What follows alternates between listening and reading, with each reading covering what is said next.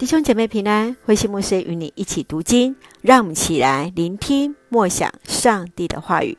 以赛亚书五十章，上主仆人的顺服。以赛亚书五十章第一节，上主这样说：你们以为我赶走你们的母亲，那么我给她的休书在哪里呢？你们以为我把你们卖给债主，那么究竟是卖给哪一个呢？你们被卖是因你们的罪。你们的母亲被抛弃，是因你们的罪行。我来救援，为什么没有人？我呼召，为什么没有人答应？我软弱，不能救援吗？我发令，海就干枯；我使河流变成沙漠，使鱼类因无水而死。我能使天变黑，像在为死亡的人哀哭。至高的上主教我该说的话。使我能安慰忧伤的人。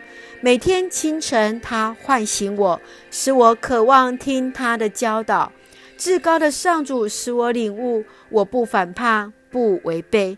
我任凭人鞭打我的背，拔我的胡须，吐唾沫在我脸上。我忍受人的侮辱，但他们的侮辱不能伤害我，因为至高的上主帮助我。我勇敢地忍受一切，知道我不至于蒙羞，因为上帝在我身边替我伸冤。有谁敢来控告我？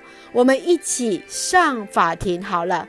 他尽管控告我，至高的上主要亲自为我辩护。有谁能证明我有罪呢？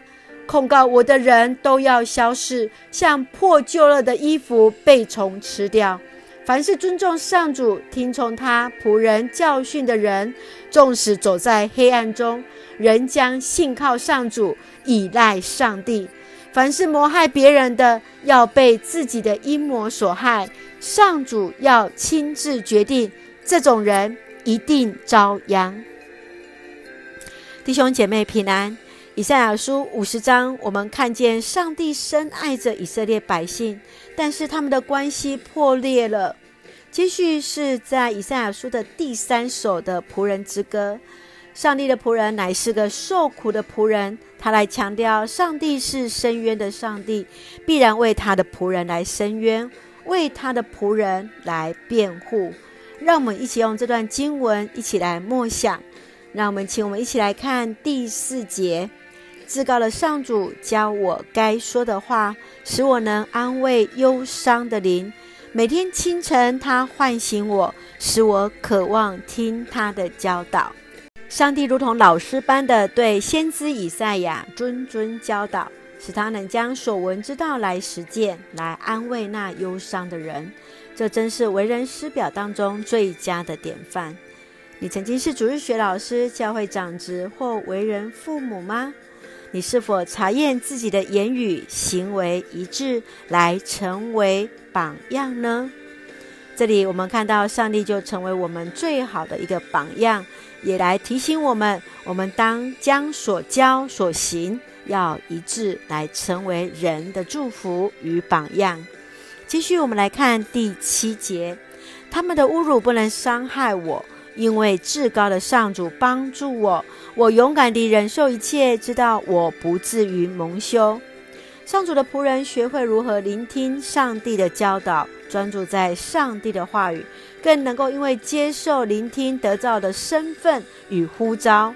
因此，当遭受到他人的控诉迫害，依然能够勇敢地坚持下去，因为知道上帝一路同行，确信上帝必然保护。扶持。你是否曾经因传福音而受人侮辱吗？你要如何坚持下去呢？要记得至高的上主帮助我们，愿上帝来纪念你所做的服事与摆上。让我们一起来用第十节作为我们的金句：凡是尊重上主、听从他仆人教训的人，纵使走在黑暗中，仍将信靠上主。倚赖上帝，是的，相信凡是尊重上帝的人，听他仆人教训的人，即便在黑暗中，我们依然持续信靠上帝，倚赖上帝，上帝的话来成为我们的祝福。让我们一起用这段经文来成为我们的祷告。亲爱的天父上帝，谢谢你所赐美好的一天。你是那最伟大的老师，透过你的话语得以明辨是非，言行合宜。我们三思渴慕你的教导，倚靠你的话语，刚强壮胆，得着信心和力量。